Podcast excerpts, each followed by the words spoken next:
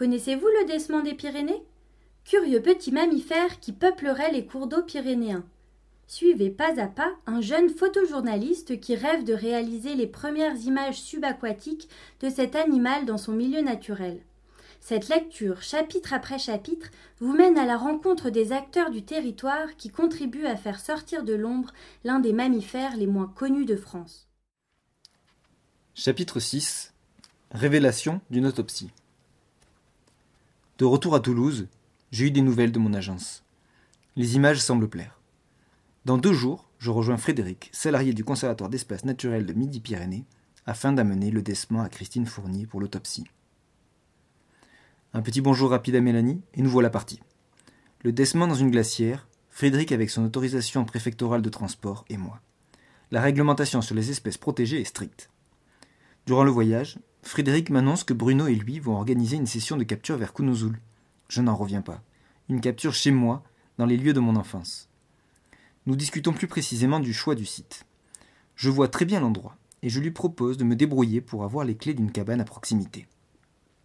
Nous arrivons dans les locaux du Grège, groupe de recherche et d'études pour la gestion de l'environnement. Christine et Pascal Fournier sont tous les deux vétérinaires spécialisés dans l'étude et la conservation des mammifères semi-aquatiques. Après une présentation rapide de mon projet et un petit café, direction le laboratoire. On enfile des blouses, je prépare mes appareils. La séance commence.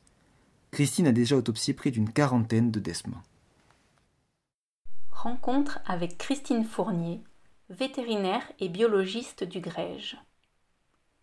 Cet individu est vraiment tout desséché et décomposé. L'autopsie ne va pas être simple. Je vais tout de même le peser, mais je vais devoir le faire tremper pour ramollir les tissus et pouvoir l'expertiser. Vu les photographies de Bruno, il a dû rester sur place après sa mort. Le témoignage du découvreur et les photographies sont une aide précieuse dans nos investigations, car ils permettent souvent de mieux comprendre les circonstances de la mort ou de confirmer des hypothèses. Maintenant qu'il est un peu ramolli, je vais pouvoir prendre ses mensurations. Longueur totale 23 cm. Queue 12 cm. Longueur de la trompe 2,3 cm. Dans le protocole que j'ai mis en œuvre, je procède à une série de prélèvements. Des échantillons de tissu, de poils et même des bouts d'organes comme le foie. Ceux-ci sont indispensables pour réaliser des analyses plus poussées en parasitologie ou en écotoxicologie par exemple, si nous avons des doutes sur les causes de mortalité. Ce genre de matériel est précieux. Une fois étiqueté, classé et stocké au congélateur, voire dans de l'azote liquide, ces échantillons pourront servir à de futures études.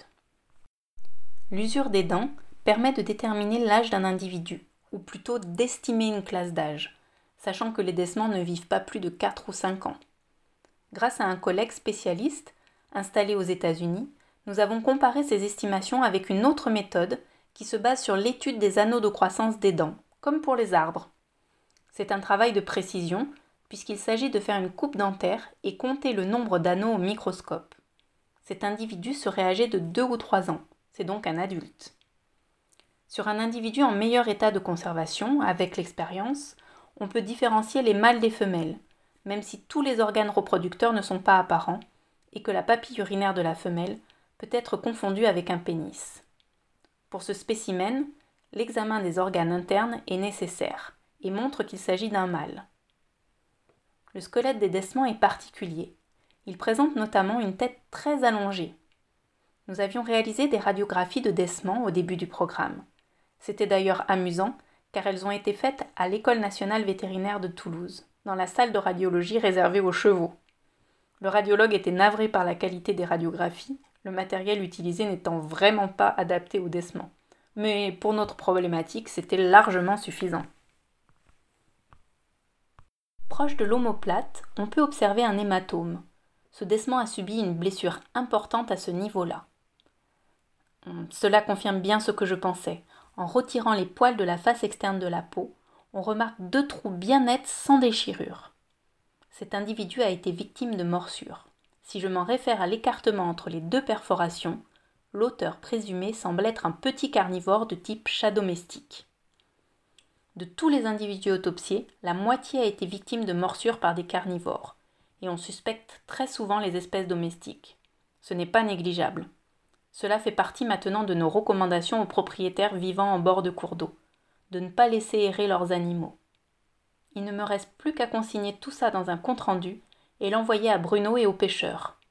C'est important que les gens à l'origine de la découverte du cadavre d'un décement soient informés des résultats de l'autopsie. Frédéric et moi reprenons la route mais sans le décement. Ce fut une journée très intéressante. Étudier cette espèce ne s'improvise pas, surtout quand il s'agit de déterminer ses causes de mortalité. Il faut une sacrée expérience. Jamais je n'aurais pensé que les petits carnivores comme les chats pourraient être un prédateur aussi important. Mon reportage s'agrémente d'un tout nouveau chapitre. Certes, pas très joyeux, mais utile pour protéger le décement et sensibiliser le public. Dans quelques jours s'ouvre une nouvelle page, celle des captures. Méthode très encadrée pour étudier Galémis pyrénéaicus. Je suis impatient. C'était un chapitre du livre Décement des Pyrénées. Vous pouvez poser vos questions aux auteurs du livre à l'adresse gmail.com. Un dernier podcast permettra de répondre aux questions.